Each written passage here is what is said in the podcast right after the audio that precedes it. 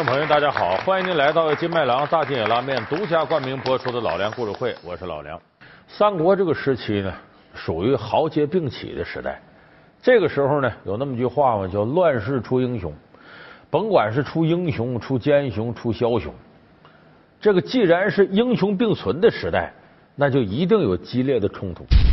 就说你是英雄，按照自然规律来讲啊，叫七步之内啊，必有克你的东西存在。就说英雄、奸雄、枭雄互相之间，有可能你是我冤家，我是你克星。所以，当这样的历史史实呢出现在文艺作品当中的时候，就被大家喜闻乐见了。为啥？你没有这些人的恩怨情仇，哪来得上戏剧冲突啊？咱看就没意思了。所以今天这期节目呢，咱给大伙说说，呃，三国这个时期都有哪些称得上极品的冤家对头？这些冤家对头之间都有什么有意思的恩怨情仇？弑杀董卓，孙坚原来是为报私仇；空城冤家，司马懿与诸葛亮有何交情？枭雄孙权竟有闻风丧胆的克星？老梁故事会：三国奇人多之极品冤。咱们要如果按时间顺序来理的话呢，翻开《三国演义》，桃园结义之后就是什么呢？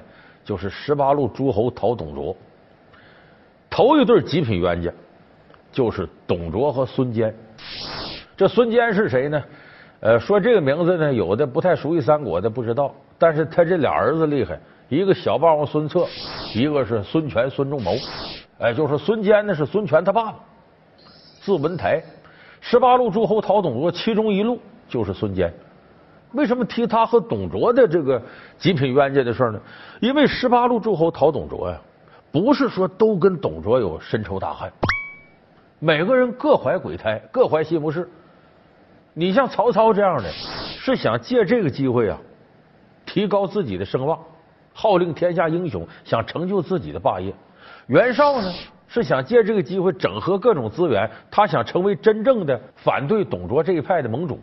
还有更多的这些诸侯呢，是借这个机会呢，可以拉一哨人马，占地盘，跑马圈地。说的是说的好是好事，可袁术。答应给我的两万斤粮草，至今还没有踪影呢。没有粮草，叫我的兵马饿着肚子奔袭吗？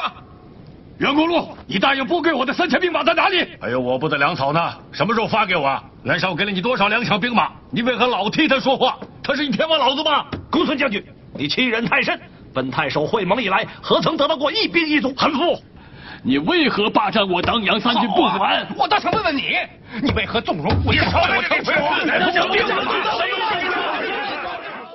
就说真正想把董卓撵出去、匡扶汉室、带有这样远大理想的，几乎就没有。所以十八路诸侯讨董卓，最后结果注定是失败的。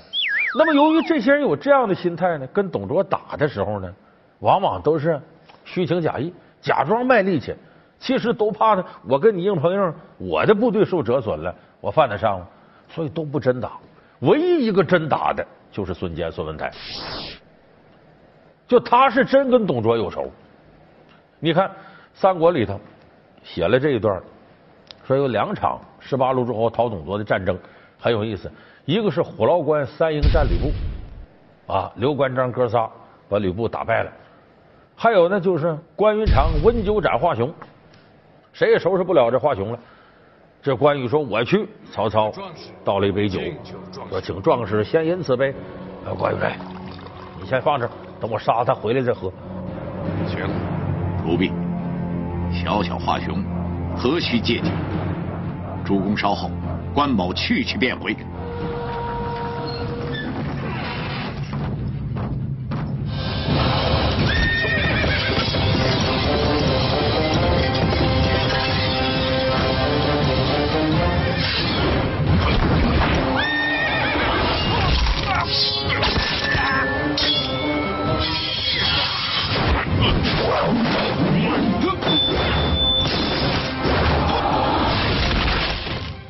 来之后，再拿酒杯还温的呢，就说明关公这个呃马快刀狠。那么这两件事呢，在《三国演义》里写的轰轰烈烈。历史上是谁干的这事呢？因为罗贯中本人呢是亲汉的，哎，他是向着刘备这边，有啥好事都搁到刘备这头。其实这两件事呢，都是孙坚干的。把吕布打退，斩杀华雄，都是孙坚干的。就最卖力气是这孙坚，连董卓呀都来气。董卓说：“这十八路诸侯来讨伐我来，其他人都怕我，硬碰硬一碰，他们就往后缩，唯独孙坚这个傻小子跟我死磕到底。”结果孙坚把董卓打的从洛阳打到长安，抱头鼠窜。孙文台兄大破贼军，大掌我盟军的声威，我等为孙将军遥相请贺。为孙将军相贺。东贼弹指可灭，我等数日后就可在京城把酒庆功了。有人说这奇了怪了，这俩人多大仇，他能这么使劲打呢？这个《三国志》里边有记载，他俩是真有私仇。就孙坚打董卓，也不是为了匡扶汉室，而是心里憋一股气。这个冤仇怎么结来的呢？这是汉灵帝时期，就汉献帝他爸爸。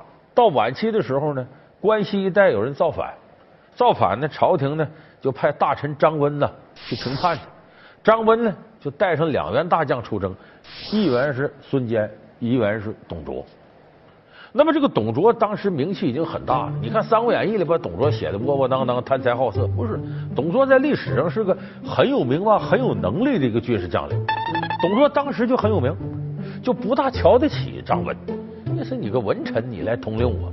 所以张温一发号施令呢，他就顶撞张温，因为这不对，哎，你这个看的不对，我认为该怎么怎么的。可是呢，这张温呢，因为董卓名气大，他又依赖董卓。时间长，孙坚不愿意，说我能耐不比董卓小啊，张大人呐，你作为三军统帅，你怎么能让一个下级把你拿住呢？他说什么你是什么呢？这可不行啊！而且这董卓飞扬跋扈啊，你时间长了，你的威信哪去了？可是这话呢，白说了。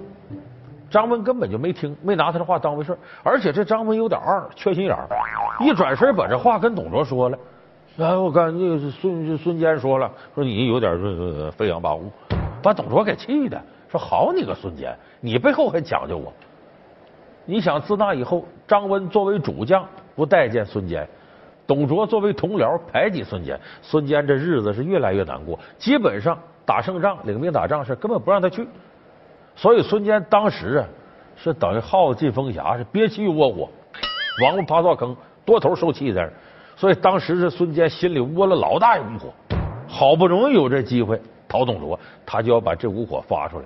他同时也要向所有人证明，尤其向董卓证明，你没什么了不起的。你看我收拾你一样。爹，虽说贼兵都跑了，可是我们得到的也只是一座空城。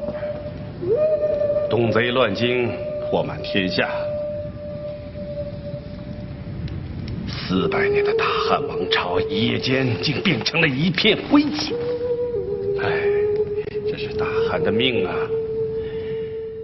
所以就说孙坚、董卓这段极品冤家呢，是两个人之前就有私仇。《三国演义》里写了，这个私仇啊，最后把孙坚命都搭上了。怎么搭上呢？他把董卓从洛阳打走了，然后杀进后宫去呢，在这个井里头呢，发现了传国玉玺。孙坚高兴了。谁得这个谁就皇上啊！拉倒吧，我撤吧。结果撤的时候，袁绍、袁术很嫉妒他，想把这玉玺抠出来，就命令荆州的刘表，哎，在这个孙坚过江的时候去收拾他。结果把孙坚给弄死了。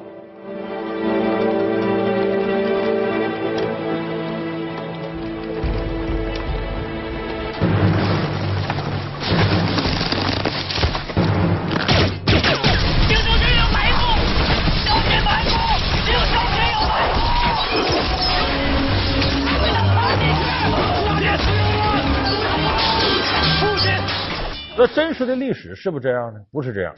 孙坚确实死在刘表这，但是和这个没关系，和什么有关系呢？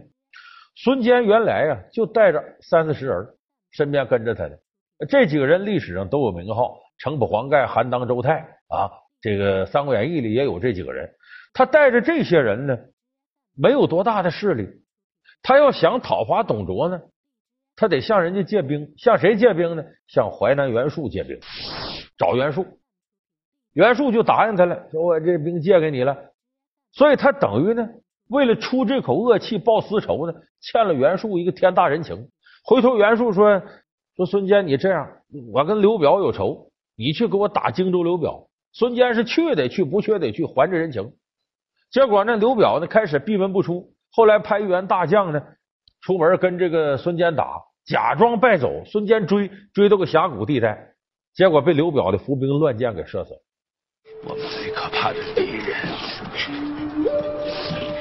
不是刘表，而是袁绍。不久前我可为他出生入死，屡立战功，转眼间他就。说是刘表害我，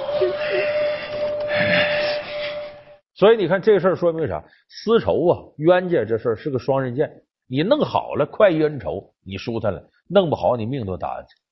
所以孙坚、董卓，这是我们翻开《三国演义》第一对极品冤家。弑杀董卓，孙坚原来是为报私仇。空城冤家，司马懿与诸葛亮有何交情？枭雄孙权竟有闻风丧胆的克星。老梁故事会《三国奇人多之极品冤家》。老梁故事会是由金麦郎大金眼拉面独家冠名播出。要说最出名的冤家是谁呢？这得说是诸葛亮和司马懿。有人说你按你说那不对呀，应该是这个周瑜和诸葛亮啊。你看历史上周瑜说过呀，既生瑜，何生亮。其实，所谓诸葛亮三气周瑜是没有的事儿。哎，那是《三国演义》里为了增加人物冲突写了这么一段。就周瑜跟诸葛亮之间呢，没有那么长时间的对抗，因为他俩毕竟他是一个战壕里的。赤壁之战，他俩是一家，所以要从冤家的角度讲，那可不如司马懿和诸葛亮。因为司马懿跟诸葛亮呢，呃，一者在位，一者在蜀，这是真正的冤家。那他俩这冤家体现在什么上？更多人想起来《空城计》。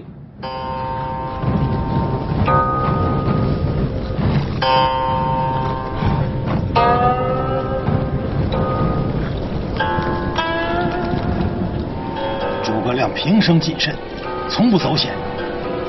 快撤！撤晚了，山中伏兵就杀出来了。撤！撤军！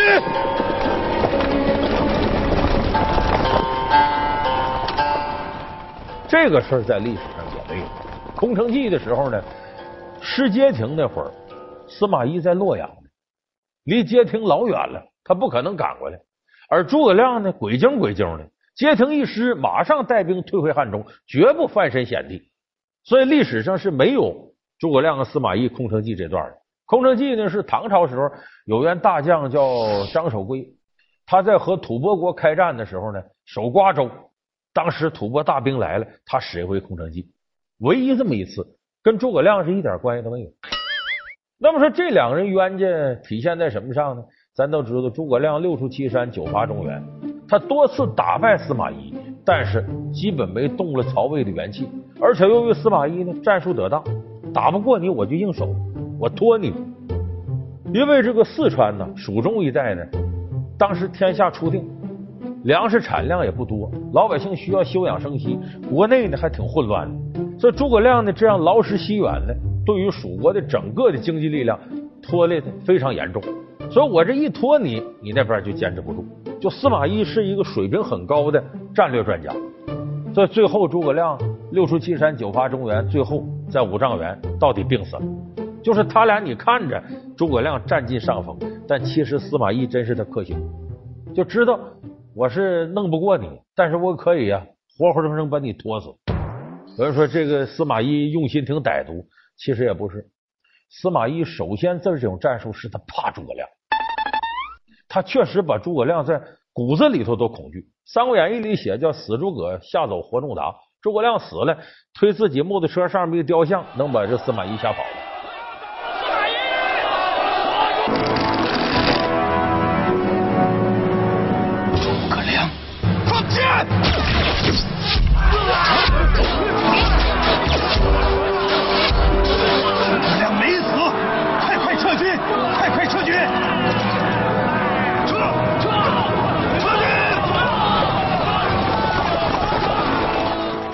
真实的历史没那么夸张，但是司马懿确实怕诸葛亮，怕到什么程度呢？曹魏皇帝说：“你呀，跟诸葛亮打仗，两军对垒，司马懿连续闭门不出。他这闭门不出，一提诸葛亮，整不过他，别打。下边人不干了，为啥呢？有些武将啊，捞不着打仗，好不容易出来打仗了。你知道武将立功靠什么？不就得靠战争吗？所以你看，每当这国际上有冲突的时候，你看各国部队呢，打打，军队都喊打。历史上都是。”叫文官主和，武官主战。为什么呢？文官主和要谈判，文官的作用就发挥上了，就能立功了。武官主战，一打仗他立功了。可是战争我们知道流血呀，那得有多少人赔上？一将功成万骨枯。所以司马懿帐下这些武将不干了，说大都督啊，你这不是害这个曹魏呢？你也害我们呢？我们好不容易出来打仗，就等着这个立战功的。等着回家，老婆孩子热炕头呢。你可倒好，闭门不出，我们怎么立功？怎么了？这是？请大都督下令，我等要出营杀敌。请大都督下令。且慢，告诉我，为何这么激动？主帅受辱，三军蒙羞。诸葛亮竟然敢送女人的艳福来，可大都督居然不以为意。就这事儿啊，区区小事，何足挂齿？大都督能忍，众将不能忍啊！大都督下令，我们愿意大都督下令吧。这些武将都要造司马懿的反。司马懿看这不行，想个办法，说咱打仗啊，这是大事我得请示请示皇上。他给皇上啊就上折子，在这折子里头呢，他写明白了。说皇上，你跟我呀玩个双簧，我就说我向你请示，打不打？你说不能打。这回来我跟将军解释了，是皇上不让打呀，咱能不听皇上的吗？哎，就把这事接过来了。他跟皇上解释，真不能打，我打不过诸葛亮，一打咱准输，还不如死守呢。说你看，司马懿怕诸葛亮，怕的这事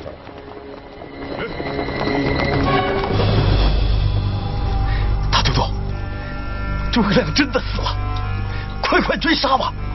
不准！我深知诸葛亮，此人非常奸诈，而且会使六丁六甲妖法，这必是他的诈死之计，好诱我出军，趁势伏击。不光是怕，这司马懿是诸葛亮的超级粉丝，他还心里头极为仰慕诸葛亮。俩人到什么程度呢？你都想不到，说两军对垒啊，他经常给诸葛亮写信。这信写什么呢？当然不能是说，呃，过两天你要打我了，我怎么防你？那不可能，军机大事不能泄露。这信里写什么呢？探讨一下天下大事。你看咱们打这么热乎，孙权那边啊如何如何？再不就是我的人生理想啊，从战争结束之后找个桃花源往那一待，要不就跟诸葛亮八卦一下。哪哪哪个英雄好汉？你看他怎么样？我看他人不怎么地。听说他怕老婆，俩人写信就这。这不是我在这信口雌黄。你翻开《三国志》里头有明确记载。所以说，你看这对极品冤家之间，哎，有恩有怨，有情有仇，很有意思。而且司马懿呢，呃，确确实实是个度量很大的人。哎，他首先不是考虑你是我的冤家，而是想你的能耐哪儿值得我学习。一看，确实我这辈子赶不上你，武不如孔明。他由衷的敬佩对方，把对方当做个偶像。哎，这其实是很开阔的一个胸襟。所以，这我们说是诸葛亮、司马懿这对极品冤家很有意思。还有一对冤家呢，属于压制型的，就你一听他名听不得，闻风丧胆。谁呢？张辽和孙权。照理说，俩人不是一个等量级的。张辽呢，不过是曹操手下一员武将，而孙权呢？这是一方诸侯，后来称王称霸了。说这孙权怎么怕张辽，怕到这个程度呢？这是三国里头一场有名的战役——合肥之战。哎，历史上也说如须之战，一个大战役。合肥之战呢，当时是张辽率八百多士兵守合肥，孙权亲率十万大军打合肥。你看八百对十万，这太悬殊了。张辽当时说：“我们不能撤，就咱们得当敢死队跑太丢人了。”张辽打开城门，直接跟孙权对垒。对垒的时候呢，张辽就认准一门了，叫射人先射马，擒贼先擒王。咱不就八百人吗？哎，别的当兵咱不打，咱全奔孙权使劲，就奔中军帐打。最后哪怕咱全死了，把孙权弄死了，咱也值个了。这个头多大呀？所以这八百人如狼似虎的就扑过去了。结果这一勇之劲还真了不得，打的我离孙权呢也就剩个百十来米地方，确实把孙权吓坏了。这不要命，这也不打别的地方，就冲我这儿来。这时候张辽一看，再往前打，那根本打不进去了。人十万大军守的跟铁桶似的。张辽说：“咱撤吧，往回撤。”这时候孙权兵就追，追追。这时候张辽这些八百多人，就剩下了几十个人。这几十个人，张辽回身一看呢，这几十个人在包围群当中，这哪行？提枪跨马又回来，杀进重围，把当时东吴很多的这个将军都让他给弄死了，把这二十多人生生给救出去了。就这一战，把孙权打害怕了。说我没见过这么狠的，这太吓人了。这八百个人让张辽一带能这样？这一战之后呢，《三国演义》里写嘛，叫江东小儿夜啼，闻张辽之名，亦不敢哭泣。这一战杀的吴兵将士丧胆，连吕蒙、甘宁也是死里逃生。如今听见张辽将军的大名，连小儿夜里都不敢哭了。啊！文远真乃大将之才也啊！此皆丞相识人之功。就是江东的小孩啊，晚上在那哭，哇哇哭。他妈说别哭了，张辽来了。消停的不吱声。就说张辽在一战在江东成名，最主要孙权算怕了他，怕他到什么程度呢？后来就是每一次只要是东吴跟曹魏一开仗，当时魏主曹丕就派张辽去打去。只要张辽一去，孙权说咱撤吧，咱弄不过他。说白了，给吓破胆了。一直到后来呢，曹丕兵分三路伐吴，再用这个张辽。张辽那时候老的，再加上有病，走道都走不动了。最后曹丕说：“那么抬你也得去，把他抬上战场去。抬上战场去。”孙权一听张辽来了，这咱是不是得撤呀？下边人说：“我主啊，不能这么干呐！这张辽啊，老迈年高了，而且病入膏肓，站都站不起来，你怕他干啥？哎，不可轻敌。”没准他是诈病呢。你看孙权这阵儿还惦记这事儿呢。曹丕说：“张辽，你真了不起，那一战把孙权打的到现在没缓过劲儿。所以你看这对冤家，就属于盛名之下呀，压得他喘不过气儿来了，斗志全无了。我们刚才说这几对冤家呢，你注意有个特点，文学作品是喜欢冤家的。”因为有冤家，才有恩怨情仇，才有冲突。所以你这边看《三国志》，这边看《三国演义》，你发现《三国演义》在写冤家这块写的特邪乎、夸张极致。因为你爱看，咱们是看热闹不怕事大，看出殡不怕殡打。你俩人斗得越激烈越好。可是现实生活当中啊，我们总能听到这样的劝世良言，叫冤仇易解不易结。因为可能两个人结怨呢，是一点小事。但是互相报复、互相整的过程当中，小事变成了大事，最后弄得你死我活，甚至闹出人命来，越弄越大。所以啊，最后咱还得说一句老话，这话是个颠扑不破的真理：多个朋友多条路，多个仇人多堵墙。蒋干道书历史的真相又是如何？演技爆表，谁是三国的明星特工？遭遇反间。感谢您收看这期《老梁故事会》。《老梁故事会》是由金麦郎大金眼拉面独家冠名播出。我们下期节目再见。